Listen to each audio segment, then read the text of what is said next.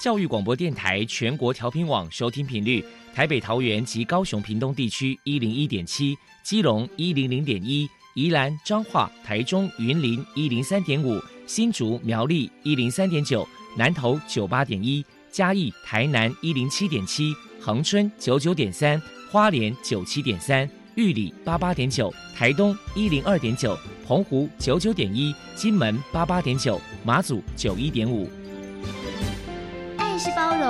爱是牺牲，爱是分享，爱是服务。因为爱，特殊教育充满了无限的可能。用爱关怀身心障碍同学的未来，用心倾听资赋优异子女的心声。欢迎老师、家长、同学们，大家一起加入特别的爱这个大家庭。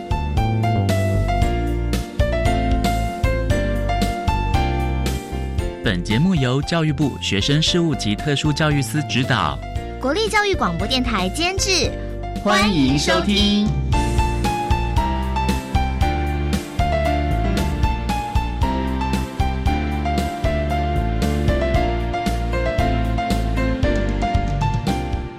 因为爱，我们在空中相聚，欢迎您再度收听特别的爱，我是小莹。这个节目在每个星期六和星期天的十六点零五分到十七点播出。在今天节目中，将为你安排三个部分。首先，在“爱的小百科”单元里头，波波将为你安排“飞翔云端”的教室单元，为您邀请台北市立启聪学校辅导实习处的主任。吴立倩吴主任为大家介绍台北市立启聪学校有关于学生职业转型推广的成果，希望提供家长、老师可以做个参考。另外，今天的主题专访为你安排的是《爱的随身听》，为您邀请国立罗东高级工业职业学校特教组的组长李训荣李组长为大家说明最适切的安置，谈声音障碍学生大专真试或就业转型的。正确心态以及注意的事项，提供家长、老师还有同学可以做参考。节目最后为你安排的是“爱的加油站”，为你邀请国立台北教育大学特殊教育学系的主任詹元硕詹主任为大家加油打气喽。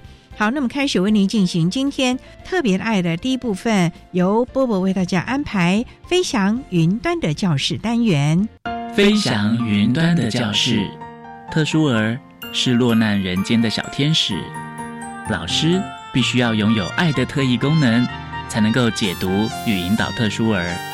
教师是特殊教育非常重要的一环，我们邀请相关的老师分享教学技巧、班级经营、亲师互动等等的经验，提供给教师们参考运用哦。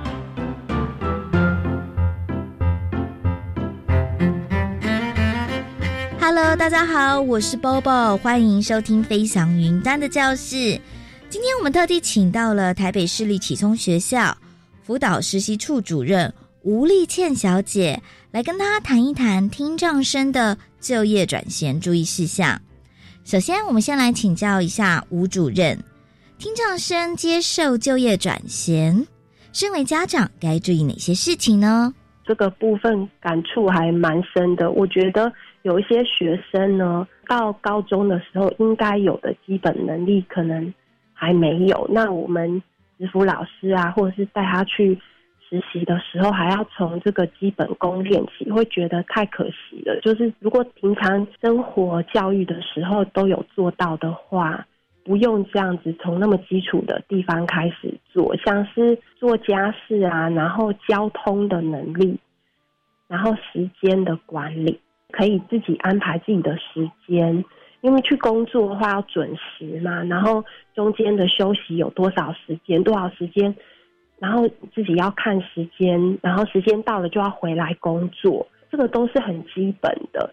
然后要能够自我照顾，就照顾自己的身体呀，然后可以表达一些，呃，至于说自己不舒服或是需要协助的时候，可以说自己说，可以独立一点这样子。然后可以依据时间去完成工作。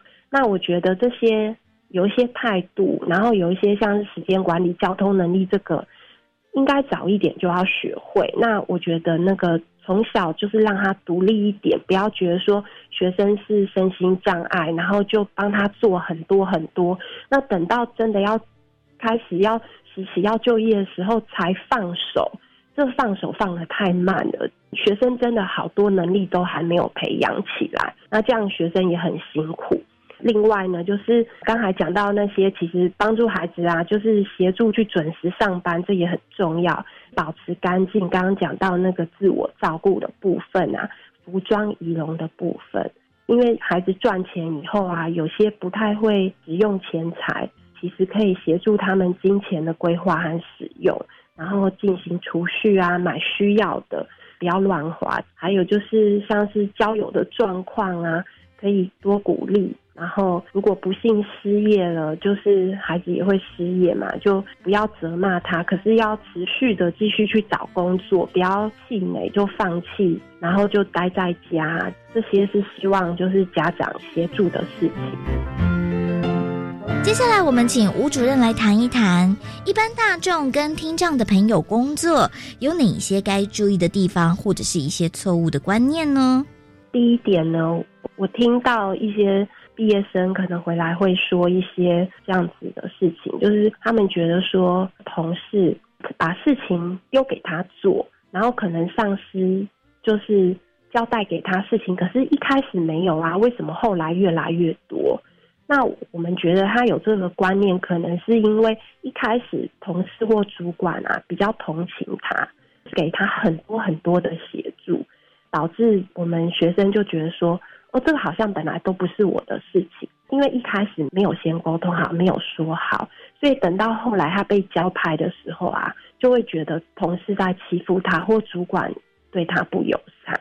那我觉得这样也是很可惜，因为这样就离职了，真的很可惜。所以我觉得就是可以怎么做呢？可以一开始就沟通清楚，说是部分的协助，那不要太同情他，不要帮他做太多。他可以做到是尽量就给他做，然后要先沟通好，说之后哦有哪些事情你不会做，可是之后会交给你哦，这样子清楚的告知，避免误会，多沟通啊就很重要。那还有一件事情，像是我们听障者，因为自己听不太到，所以他很容易工作的时候发出一些噪音，然后他自己不知道，像是开关门很大声啊，然后放东西很大声。可是听人就是同事会觉得会吓到，没有想到就觉得可能蹙个眉头啊，不好意思跟他讲。其实这些都可以直接说，就是当他发生这件事的时候，就清楚的告知他，那也不用很凶，就是很温和的直接告诉他事实，然后多提醒他，他就会知道说原来是这样，这样比较可以避免误会。那还有就是职场人员可以更友善一点。就是在环境方面呢，或许可以学一些简易的手语。那如果不行的话，不要觉得说沟通好麻烦哦，其实就是会麻烦一点没有错，就麻烦同事稍微体谅一下，可以利用一些语音转文字的 app 啊，或者是像是那个 Line 的讯息啊，或者是那个 Google 的语音转文字的系统，也可以用写的啊，哦徒手写可以，多和他们沟通，然后他们会觉得说，哎，同事愿意跟我。讲话愿意跟我沟通，他们也会觉得同事是友善的。然后学几个简单的打招呼的手语表情，就笑笑的、啊温和，让他们看表情。如果对他们表情就是凶凶的，虽然没怎样，他们就觉得说：“哎，是不是有什么事情？我怎么了？就对我好像很不友善。”然后，所以表情也是很重要。那大概是这样。后，关于就业转衔，吴主任还有什么样的话想要传达的呢？比较可惜的是，我们会听到一样是毕业生回来啊，然后给我们反映的一个一些讯息，可以知道说，像有一些手语为主要沟通管道的听障，他已经毕业很多年了，那他可能觉得说，我可能暂期或长期的失业。啊，我想要学习其他的技能，更好的工作，我想要转换工作的跑道，他有这样的需求，那他就想说，哎，他或许可以参加劳工局的一些职业训练的方案。可是那一些是针对一般人，他也不会配手艺员，他们也不清楚是不是有开心脏者的专班，所以像这种职训的方案啊，他们没有办法学习，那就很可惜。可能一般人有这样的机会，可是他们没。可是他们已经毕业很多年，他们可能会因为这样就会待业，然后也没有新的活水、新的想法，那可能会很挫败。那还有就是有一些听障者一样，就是毕业很多年没有办法稳定的就业。可是我们会发现，他已经毕业那么多年了，怎么会回来向学校表达说，请学校职辅老师帮他介绍工作？然后带他去面试啊，帮他去问公司一些很多工作条件的问题。他们就问他说：“那你怎么没有去就业服务机构去寻求支援呢？”他就会说：“啊，去就业服务机构都找不到工作啊。”可是我们后来跟他相处啊，然后帮他服务了以后，就了解说，其实他对很多工作其实都是不满意的。他开出了很多的条件。像是一些针对内容啊、薪水啊、同事等等，他会有很多条件跟一些不满意的地方。因为学校这边的工作机会是刚好有厂商可能打电话来跟我们提出说：“哎，你们可不可以介绍一些能力好的啊、会讲话的啊，或者是说也有可能没有这么要求的，就是说学校有没有这样的毕业生啊，工作态度好啊，有意愿可以到我们这边来试试看哦，来就业这样。”那我们所知的工作大概是这样子的工作，那或者是在学校附近社区里面可以找得到的这样的工作。那这样的工作机会当然没有很多，跟那个就业服务机构比起来，那可是我我们已经尽量就我们有的就提供给这个毕业生，可是都没有办法让他满意，那他就会继续要求学校老师说，你还要再帮我找新的工作，还要带我再去面试。然后我对公司有好多问题，有关于工作的内容啦、薪水啦、同事怎么样的问题，然后休几天啊什么？但因为他自己都不敢问，所以他就会希望学校继续帮忙。那因为他可能就是最后还是不满意，然后就无法就业，然后最后待在家里面，是有这样子的毕业生。然后我们也是觉得说，哎，怎么会这样呢？他没有办法独立工作，没有办法自己提问自己。要的问题还是非常依赖，所以他才会一直找不到工作。然后他也不满意就业服务机构，然后跟我们学校讲说，我不满意就业服务机构，他们都没有帮我找工作。就发现，哎，不是，哎，是他很挑剔工作。那这样就会真的最后还是找不到工作，这样也是很可惜。所以我觉得学生的现实感也是需要有一点建立，不然他们可能最后会会变这样。非常谢谢台北市立启聪学校辅导实习处的主任吴丽倩小姐接受我们的访问。现在，我们就把节目现场交还给主持人小莹。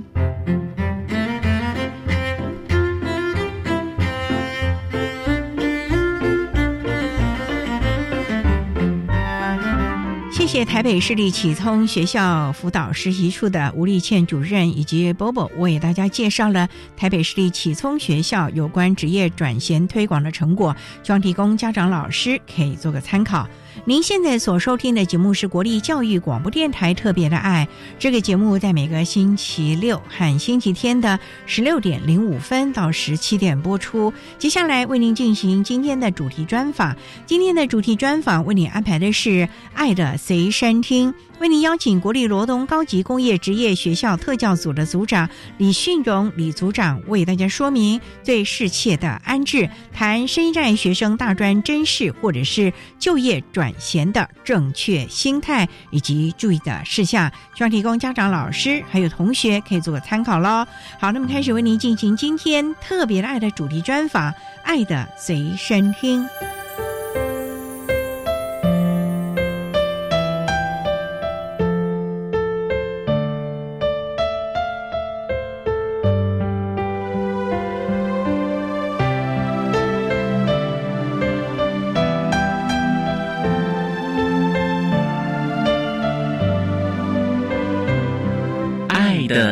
随身听。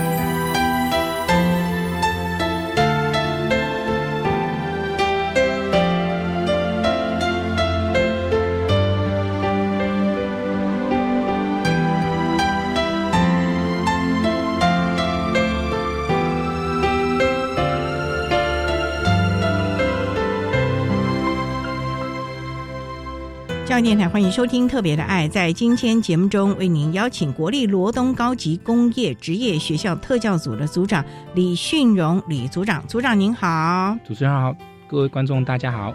今天啊，特别邀请组长为大家来说明最适切的安置，谈声音障碍学生大专真试或就业转型的正确心态以及注意的事项。那首先啊，要请组长为大家介绍国立罗东高级工业职业学校是在罗东市吗？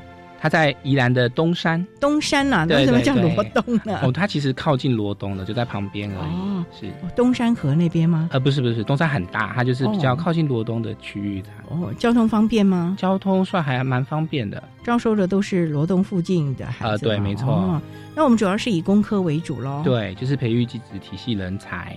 想请教，目前学校大概有多少的孩子啊？学生总共大概将近一千五百个，那算很高嘞，呃，还 OK，差不多都三个年级嘛。对，那也想请问，那我们大概有多少身心障碍的学生？呃，这几年大概都一百一十个身心障碍的学生哦，上下。对，那也不算多了嘛，在全国算是多的哦，以国立学校来说。嗯各种障碍类别都有吧？对，大部分都是智能障碍跟学习障碍学生。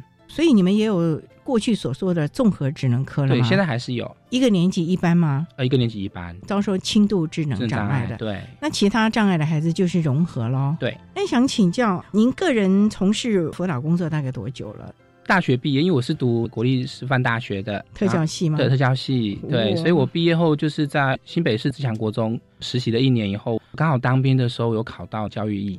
所以我就嗯到宜兰县特教鉴定辅导安置委员会里面帮忙了两年，所以在行政跟鉴定方面比较熟悉了。然后我再去卢龙高工，到现在第十七年。也是经过较真。对，哇，那你真的是实力坚强。没有没有。没有。这一当完兵就可以考上了哦，对啊，那在罗东高工十七年了，对对对，都没有转换学校。没有没有，就是都一直待在那边。那刚开始应该也是有实际教学经验吧？哦，对，有教学，也有当行政业务都有。哦，这两种有什么不一样？呃，一个是面对的是比较处理前端作业跟后续的一些经费啊、等等。当老师的话，就是在中间部分直接面对学生。高中的孩子啊，半大不小的，是，跟他们相处上有有没有什么困难呢？他们可能小聪明很多，可能跟我们一般看到的特殊生一点点不太一样，嗯，所以比较需要花时间去跟他们交朋友。所以要用交朋友的心态，不能用过往那种所谓的威权、权威式的方式跟他们反而会反抗。那您的特教组主要就是负责特殊教育教学的部分喽。只要跟特殊教育相关的，全部都是我们这边负责。不管是辅导啦、使用经费啊，比如说毕业旅行啊什么，那些全部都跟我们有关系。毕业旅行也跟你们有关，啊有有有那不是学务处的事吗？但我们就会合作，由我这边主要当主轴。他们的毕业旅行也会比较特别吗？不会，你们就是跟全校一起去。你们也要随车？会啊，老师都会随车。对，那我们有资源班吗？我们有一个不分类的资源班，学生数大概有六十个、七十个。那也很多嘞。对，因为他们平常都在各班嘛，所以就是部分时段过来我们这里。那你们主要在资源班教导他是什么吗？社交技巧。对，社交技巧啦，或者是他们的适应相关的，比如说他们有升学的需求，我们就是针对他升学的部分做策略的一个提升，所以在罗东的孩子升学和就业都有咯，大概一半一半。所以你们的辅导的策略也就不一样了。。对，完全不一样。那我们稍待哈，再请国立罗东高级工业职业学校特教组的组长李训荣李组长，再为大家啊说明最适切的安置，谈身心障碍学生大专真试或就业转型的正确心态以及注意的事项。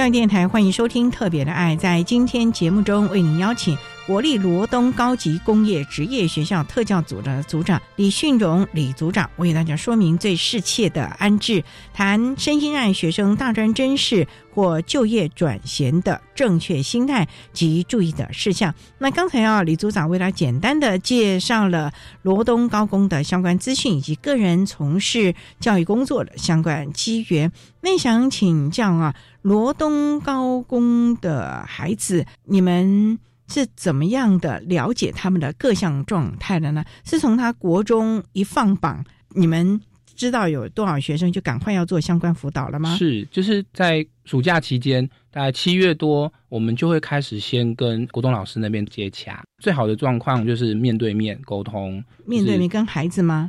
孩子跟家长，再加上国中老师、辅导的老师，都请他们一起过来，然后我们就可以很快速的先记录一下他们有什么比较需要特别注意的部分。你们是有各管老师吗？还是我们都有各管老师？我就一对一的来，对，要帮他做性向嘛。因为我们既然是高工，你们有那么多的科别，你们有多少科啊？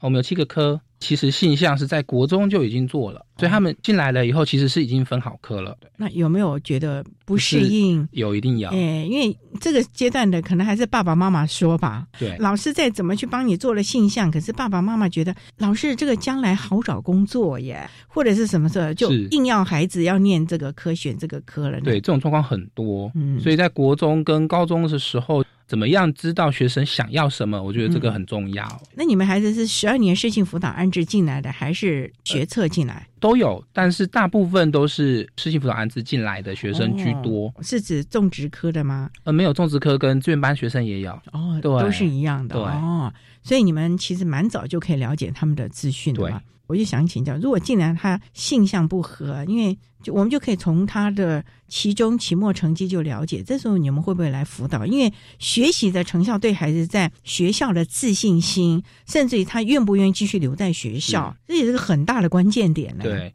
一开始当然是针对他，不管是适应或者是成绩上，那我们如果老师们可以透过一些技巧让他可以快速适应的话。其实有一些学生其实是可以慢慢慢慢度过这个适应不良的问题。哦，但如果还是不行的时候，那可能就会有两个做法，一个是转科，如果我们校内你有他有兴趣的科，他就转过去。我们是可以做到这个部分。我们都是工业类科，他可能他想要走餐饮业，那我们并没有餐饮业啊，那怎么办？那可能呃转学是我们最不希望遇到的，因为他必须要重新适应。重新适应是适应学校，学校对学校环境，而且他在这三年内他只能转一次，等于就他再也没有机会再转了。我们有一些学生他对餐饮有兴趣的时候，刚好因为我们特教班有餐饮类的一些科目，他可以学一些餐饮的东西，甚至我们部分时间让他出来读一些餐饮相关的科目，或者是做练习，可以可以，有这么弹性，我们可以很弹性的。甚至有学生，他高三的时候，我们就让他部分时间到餐饮业实习，跟他他的原本的那个科的主任们都谈好，老师们都谈好他的成绩怎么计算后，让他出去实习。有蛮多学生毕业以后，他真的就是去考餐饮科。他可能本来是资讯科的、汽车科的，他去读了餐饮科，毕业以后，他真的在餐饮业工作。哇，对对对，这样子也是最适合他们的状态。对啊，因为我们就希望他们是真正能够适当的就业，这才是一个重点吧。对，否则孩子学了三年，你们是休业三年吧？对。那三年之后，发觉什么都没兴趣，是也没好好学习，因为他排斥嘛。对对对，这将来真是一个麻烦的，是没错，也造成他自信心甚至于经济上的负担了。对，所以呢，怎么样来的适性辅导，这才是一个很重要的关键了啊！好，我们稍待再请国立罗东高级工业职业学校特教组的组长李训荣李组长，再为大家说明最适切的安置，谈声音障碍学生大专真试或就业转衔的正确心态及注意的事项。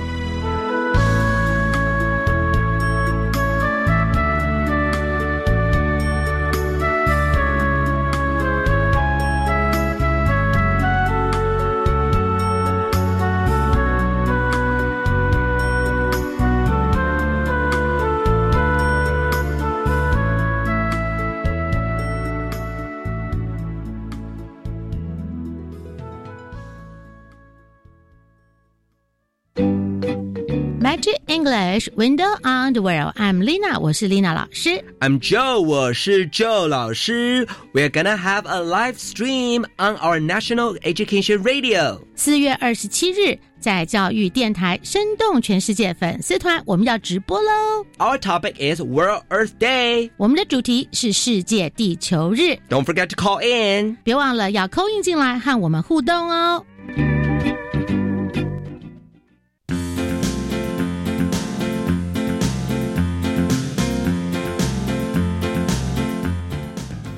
教育电台的听众朋友，大家好，我是教育部长潘文忠。最近听闻有孩子因为配合防疫措施，却因此被贴上标签，甚至受到不友善的眼光和对待，让我非常难过和心疼。生理上的防疫需要我们共同来合作，心灵上的防疫更需要你我的相互支持。只有病毒才是我们共同的敌人，让我们用正确的姿势，互相同理。互相帮助，彼此鼓励，才能克服困难。防疫这段期间，大家都辛苦了，教育部会和大家继续一起努力。台湾加油，防疫加油！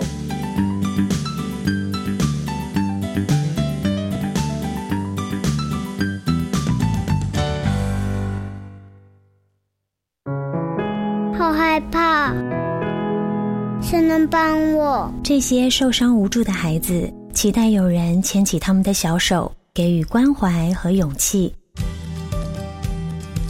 我是侯佩岑，保护儿童需要您及时伸出援手，让他远离伤害，成为能够保护自己的小英雄。用爱包围受虐儿，家福专线零八零零零七八五八五。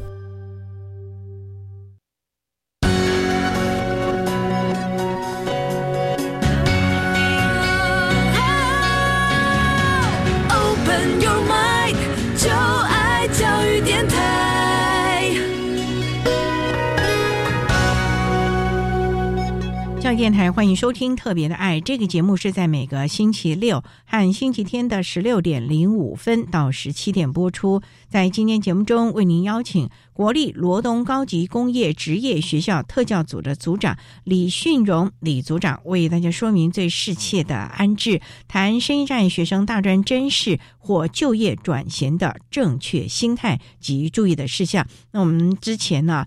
李组长特别为大家介绍了罗东高工的相关资讯、个人从事教育的机缘，以及在罗东高工啊，针对我们的声音障碍的孩子所提供的前一个教育阶段，甚至于学校适应的服务了啊。那也想请教老师啊，因为家长还是一个非常重要的关键点，在罗东高工的家长啊，如果孩子进来学业适应上没有那么的完美的话，那你们要怎么跟家长谈呢？怎么去沟通？甚至有的孩子他不敢跟爸爸妈妈说耶。对，我们都会比较朝向跟家长说，就是把升学这件事情当成是多一个机会，因为他升学后势必还是要面对就业的问题嘛，不管有没有升学，那就是多一个机会，多读四年可能是一个他们再去调试的一个过程，让。孩子多一点机会，多学一些东西，嗯、所以就是不要好像你一定要读大学不可，或者是你绝对不能去读大学，这两种压力其实对孩子来说都是一种负担。会有这种两种，因为很多家长其实还蛮希望孩子能够再往上一个教育阶段。呃，其实都都有，因为可能是我们地区性的问题吧，可能有一些家长是希望你工作吧。帮忙赚钱吧，哦，帮忙赚钱，改善家里经济，对对，所以这两种都有可能。像罗东高工的孩子，通常。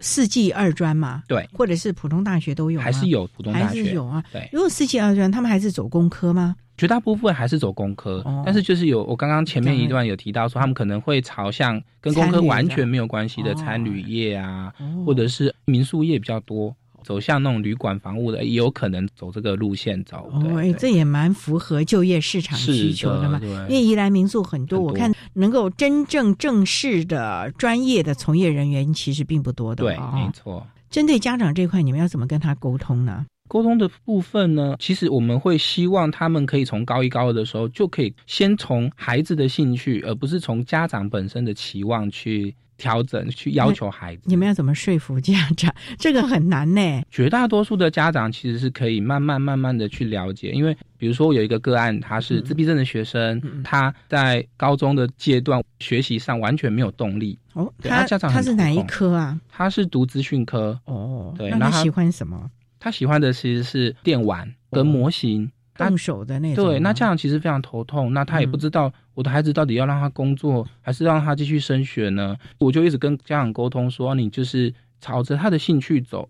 他如果嗯对游戏有兴趣，为什么不让他试试看游戏软体设计科系？对啊然后他这个嗯也许他有兴趣啊。嗯那也因为这样子跟家长沟通后，孩子本身呢也发现，哦，原来读游戏软体设计，我也要会会一点数学，我也要会一点点语文类的东西。对啊，因为很多都翻译过来的。对，所以他慢慢的反而比较可以自主的去练习、去学习了。哦，对，然后到高三毕业后，他真的考上游戏软体设计了。他原本真的是连体育科都要我中午带着他去练习测验，他才能嗯勉强通过的学生。后来因为主动了解了，对他，因为他很主动的发现说，哦，这个是我有需要的，我有兴趣的，他反而更积极了。那家长也同意了。不过组长啊，这个怎么去导引他了解到所谓的电玩不是你想的就是打打电动，是。它背后要的能力和专业知识，就像您讲的，要有数学的能力了，力因为你将来可能要做软体啊，那你也要有语文能力啊，因为很多的最先进的知识啊、资讯都是国外我们在转译过来的啊，你怎么告诉他？我让他知道，其实大学他们都会有很多很多的公告讯息，他们会学什么课，上什么课，他们的课纲啊对，什么的他你透过这嗯个，他就知道说，哦，我不是只有去那里玩就可以了，哦，我必须要了解我们必须要学什么东西。那重点还是兴趣这两个字，嗯因为有我有了兴趣，我就会主动的去学习。所以孩子就因此开启了动机。对，动机，因为有兴趣有了动机，嗯他就会自主学习，哦这差别非常的大。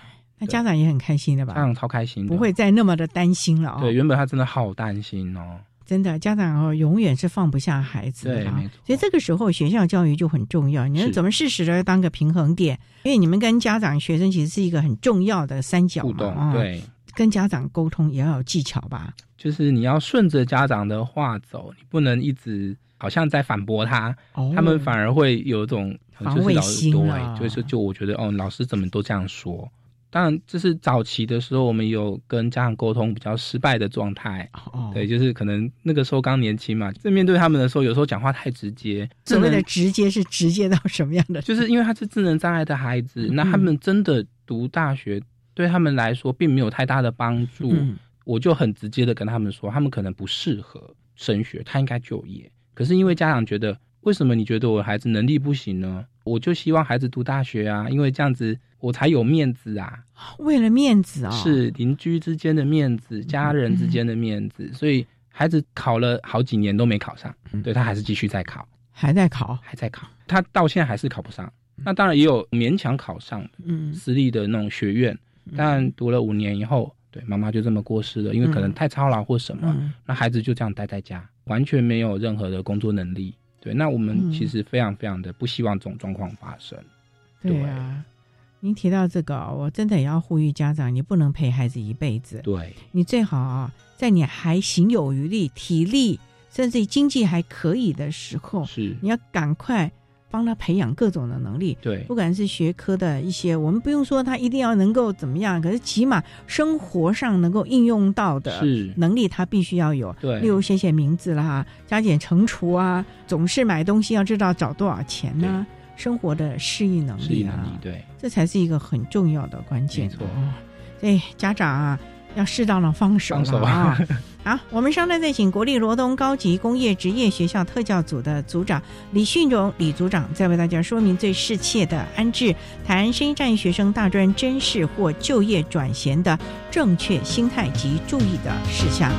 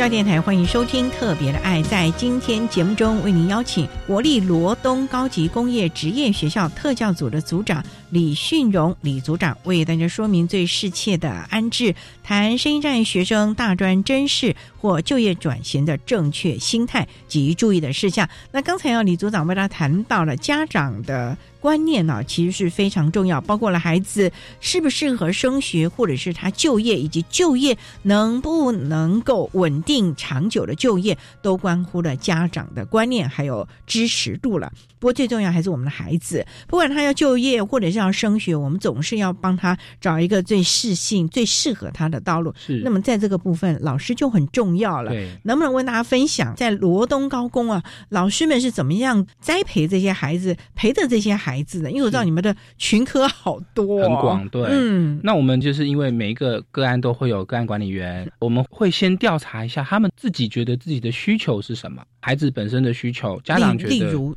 所谓的需求是。哦，比如说我就是想要朝资讯类的走，那我们就比较知道，你高一的时候你就已经有一个目标了。其实大部分的学生是没有目标的，在没有目标的状态下，我们只能透过沟通跟家长聊天的结果去知道他可能会有一点点什么样的兴趣。再来，不是之前在国中端就已经做好了相关的性向的测验啊，国中端老师也都提供给你们相关的资讯可以参考啦，可以参考，但是很多。孩子到了高中，其实是又反而又慌了，因为这个好像也不错，那个好像也不错，哎，反而会慌掉。那基本的那个兴趣其实是都还在的，嗯，那如果能够知道他们的兴趣，再去做进一步的延伸，学生其实会比较知道自己到底想要做什么。我们的做法其实很多时候是鼓励孩子去打工，打工为什么嘞？因为打工的时候，他可以知道说工作的辛苦在哪里哦，然后发现自己原来。我们没没有办法站这么久。你是说身心这样的孩子，你就需要他去打工？对，他们都会去哪打工？是你们帮他找呢，还是？呃，如果我们可以的话，你们可以帮他找，或者是他们家附近的有些孩子会去加油站啊、便利商店啊，或者是去帮搬东西，或者是去，就是我们夏天都有种西瓜哦，种西瓜。就去种西瓜，那个非常体力活的东西，对，他们才会发现自己的体力不够，可能我不适合工作，那我还是升学好了，就比较知道自己。可能有一个方向在，对，那我们老师也会比较知道说，哦，你到底想要做什么？不然我们老师也对你的了解绝对不会比得上家长或者是他自己，所以我们只能慢慢慢慢的去引导。对，不过组长有没有个案跟大家分享？你怎么辅导这个孩子啊？从刚开始可能懵懵懂懂啊，东试探西试探，对，最后终于找到。我们有一个学生哦，他是智能障碍学生，那在高一的时候非常的皮。他是种植科的吗？对，他是综合智能科，他非常非常皮，打架、抽烟啊，什么这些都有。我在辅导他的过程，其实也花了很多心力，就是跟他交朋友、博感情。对，那慢慢慢慢的，他比较信任我了。之后呢，我们就会讨论到同学之间，因为虽然是中职科的学生，他们会有讨论说，哎，我要不要继续读书？哦，因为去某个技术学院可能好像还不错，哎，读书好像也还蛮好玩的。可是我们评估的结果，他根本不适合读书，所以跟他讨论后，哎，你要不要试试看做什么工作？他其实一开始也是很没有、很排斥，对，没有自信心。后来我们到高三的时候呢，我们就让他试试看去一个密件工厂工作，嗯，就一直鼓励他说：“你试试看，你用你的权利去工作看看。”结果他做了三天，他只做了三天，老板就说：“他毕业以后可以留下来吗？”真的吗？才三天，才三天，他的能力其实是够的，非常的积极。你是怎么样把他从那个一天到晚打？因为他他体力很够啊，所以他当然适合做体力活啊。哦，对，就是因为体力够，所以要发泄。是，所以你就开始慢慢的引导他。然后我那个时候用了很多技巧，比如说我知道他做了什么事情，比如说我会利用他去体育课，我开始在学校里面翻箱倒柜，看他把烟藏在哪里。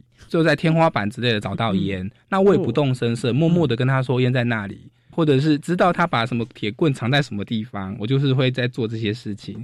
那慢慢的他就发现说，哦，这个老师跟其他老师不一样，他好像还蛮了解我在做什么的。然后后来他就越来越信任我，变成我的帮手。然后后来就变成很信任我说的话，所以我鼓励他用你的体力去做这些事情。后来呢，他高三毕业后变成是他选择工作，而不是工作选择他。他选择工作，因为他能力太好了，有好多工作在等他。对，你让他去实习了几个工作？呃，三个，一个密件工厂，还有密件跟木工的，那一个是做呃面，就是 LED 面板、大型广告看板的工作，跨产业的。是，那他 OK，他都可以。最后他选择去 LED。为什么他觉得那个比较有发展？嗯，那个他也算是跟家族有一点点关系，所以他觉得哦，好像去那里可以比较稳定一点点，那薪水也比较高。那他后来去了那里以后呢，因为要学习英文，因为那里面有很多机具都需要英文。对，他原本单字完全不认识几个，他后来就自己自学。那他从原本就是有点皮皮的孩子，现在每次看到他都是穿着衬衫，衬衫了，穿衬衫的样子就很帅的样子。也因为他很认真。公司居然派他跟一些同事到国外去做技术指导，或者是去装设面板。他常常去什么加拿大啦、美国啦，就是传一些去旅游的照片，说我们今天派我们去哪里多久。哇！他是我们综合职能科的学生哦，特教班的学生哦，他可以到达这样子的程度，所以真的是要去了解学生的一个能力，从他的能力去知道他想要做什么。当然了，孩子的能力啊。可以胜任这样的工作，那在跟他的老板，你们有没有协助呢？就是让老板知道他的状况呢？我们不希望老板不知道他原本的状况的，让老板知道说最差最差的状况可能是什么，所以我们都会做小小的卡片，就是写说这个孩子可能会有什么问题哦，他在哪一些状态下会有什么样的反应，老板你可以怎么做？那老板比较知道我要怎么去面对他们可能出现的一些问题行为，或者是他的情绪低落什么。那他这三个实习的也都是学校帮他找的。对，哇，那你们光开发职场，我们后来有职业辅导员帮忙开发职场。在早期，比如说我去一家餐厅，我就会问。老板，你没有工作机会吗？其实以前都是做到这种程度。对对对，我听说很多特教老师就是都这个样子，真的。然后有人在那个工业区，自己还要骑着摩托车，一家家的工厂去问，你们有没有机会给我们的孩子啊？有的时候那个才刚刚开发的那个产业区，几乎都没什么人烟的。是。哦，也是很辛苦的老师啊。对。可是最重要就是看到了孩子能够在职场适应良好，对，而且获得肯定，我觉得这就是老师最开心的事。对，没错，没错。嗯。所以你现在看他在国外的照片都很开心啊，都很开心。他逢年过节一定会送礼给我，对我来说就是那个礼，可是在那个心意。是的，没错。那家长应该也很开心。家长非常开心。嗯，我们稍待再请国立罗东高级工业职业学校特教组的组长李训荣李组长，再为大家说明最适切的安置，谈生代学生大专真试或就业转型的正确心态及注意的事项。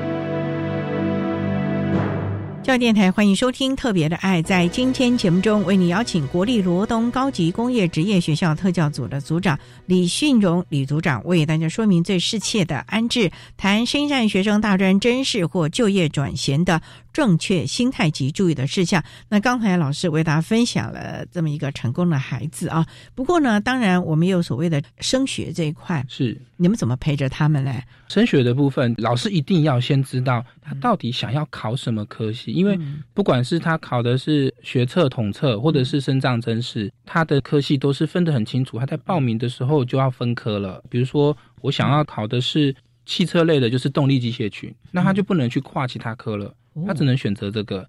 当然，他在填志愿之前，就是报名的时候，他可以选择。可是他等到他一报名了，面对考试，他在选填志愿的时候，他就只能选这个群了。哦，对，所以在确认他到底想要读什么东西，这个东西科系，这个就很重要了。对，因为他前一年的五月份。会有一个公文过来，就是让学生先试填一下他想读什么科，这个步骤很重要。嗯，就是我们希望大专校院可以开什么样的科系出来，所以老师们一定要了解学生，陪着学生去填这些志愿。因为可能选了十个志愿，最后出来的志愿只有五个，那至少我们能够掌握到这五个。嗯，我们老师们要做的下一件步骤就是。他可能有一些特殊的需求，比如说他考试多了十分钟，他可以写得更多，或者是他需要电脑作答，啊，或者是需要一些报读的软体辅助他考试。这些动作并不是我们在考生考大学的时候去申请就可以的，因为大学会要求我们，那你们在学校里面有做这样子的服务吗？嗯，为什么只有升学的时候才需要这个服务？所以我们在校内的时候，我就要先了解学生有没有这个需求。所以我们可能每次段考，可能几乎所有志愿班的学生都在我们特教这边考试，因为他需要特别的报读、特别的电脑作答等等。哇，那这个应该从他高一进来就要开始评估了，以因应他未来如果真的要去参加升学。考试的时候，所谓的特殊考场。的申请了，是从那个时候就要做，这还能作为一个。哎，相关的资料，对，我们在申请的时候就必须要提供这样的资讯。然后老师们呢，能够提供怎么考试的策略，这个很重要。然后怎么整理重点。然后另外还有一个就是，他们每年都会有历届考古题，让他们去练习一下，到底考试是什么样的感觉。其实我自己在教他们升学的过程中，我要求他们就是先读熟课本内的东西，嗯，其他的就不管了。课本的先掌握，因为我不期待他们可以一次就达到一百分，因为这是不可能的。对。可是他们如果可以从十分变成了三十分、四十分，那对他们来说就是一个很大的进步。对。因为我们身上真师的特色就是他们比较的。对象是，比如说我是学长的学生，我考的是动力机械群的，那我只要面对全国报名动力机械群的学长学生就好了。哦，有可能总共有十个缺额，可是只有五个人来考啊，所以我的对手就只有五位，对他们来说信心会比较多，所以他只要能够多增加十分、二十分，对他们来说就很有机会可以升学。当然，可能也有一些学生是因为我们的机会变多了，比如说他可能。读建筑科的，所以他就想说，土木建筑群都没有人报名，或是报名的人只有五个，历年来都很少。嗯，那我就去报土木建建筑吧。最后真的让他考上国立的土木建筑科系，可是他读了两年却休学了啊？为为为什么？因为他根本就没兴趣啊，他就是为了能够上个国立的。对，但是其实这在。一开始学生的兴趣上面就出现了很大的问题了，所以老师在这个部分要怎么跟家长沟通、跟孩子沟通，就是会有一个很大很大的需要老师们去推动的一个目目标在。嗯，所以啊，升学和就业应该要很早的就帮他们来划分出来了，帮他们找到最适合他们的方向哦。其实我们以前有一群学长学生，他们感情很好，但他们的未来发展的面向差很多，我就鼓励他们去打工。鼓励他们多元的去试试看，你想要做什么。那到最后，他们分成三大群，一个是就是我刚刚一开始说到，他们可能朝餐饮类走了，所以他们就去考餐饮类的。那一个他就是很专心的，我就是想要读我这个科系，所以我就去考乙级、丙级证照。那我就是认真去准备这个考试，最后也顺利的考上他们第一志愿——高雄应用科技大学等等的。对我来说，哦，他们好厉害哦。那也有一群学生，就是他经过各方尝试以后，发现我还是比较想要工作，我不想升学。OK，那我们辅导你去就业。其实我们的目标都是固定的嘛，我们就是希望你能够朝着你的兴趣走。不管你们可能原本感情多好，大家好像原本都说好要一起升学，可是最后你们都去分流了。嗯，其实全部都归功于他们自己的想法有看清楚了，那老师在后面做引导。对了，同才的这种盲从啊、对。那种认同感，有的时候其实会让孩子忘了他自己的能力，对没有看清楚现实。这个时候，老师就很重要，是要适时的帮他们厘清真正的意向，对以及家长的沟通，这都是非常重要的啊。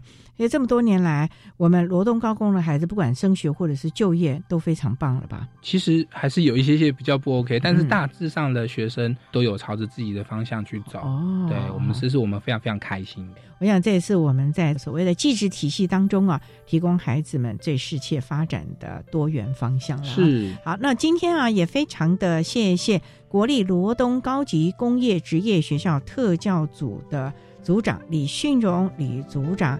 为大家分享的最适切的安置，谈生产学生大专真试或就业转型的正确心态以及注意的事项，非常谢谢你，组长。谢谢。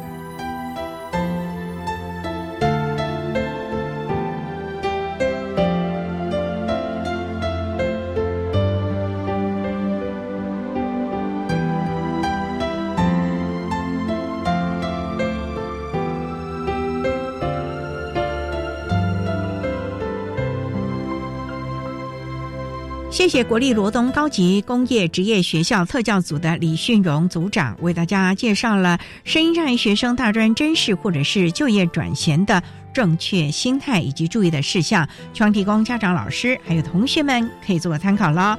您现在所收听的节目是国立教育广播电台特别的爱节目，最后为你安排的是爱的加油站，为您邀请国立台北教育大学特殊教育学系的系主任詹元硕詹主任为大家加油打气喽。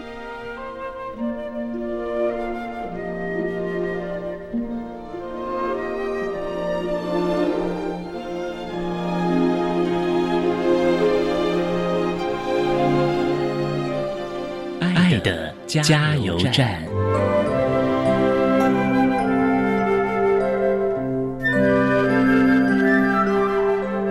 各位听众，大家好，我是国立台北教育大学特殊教育学系的詹元硕主任。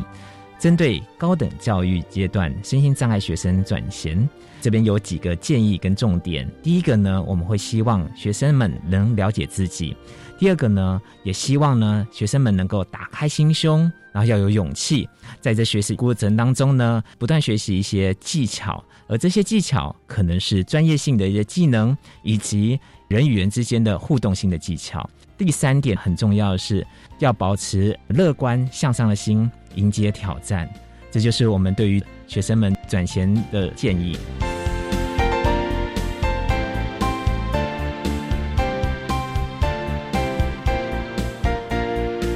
今天节目就为您进行到这了，感谢你的收听。在明天节目中，为您邀请国立台北教育大学特殊教育学系的系主任詹元硕詹主任，为大家说明高等教育阶段声音障碍学生转衔的相关议题，希望提供家长、老师可以做参考喽。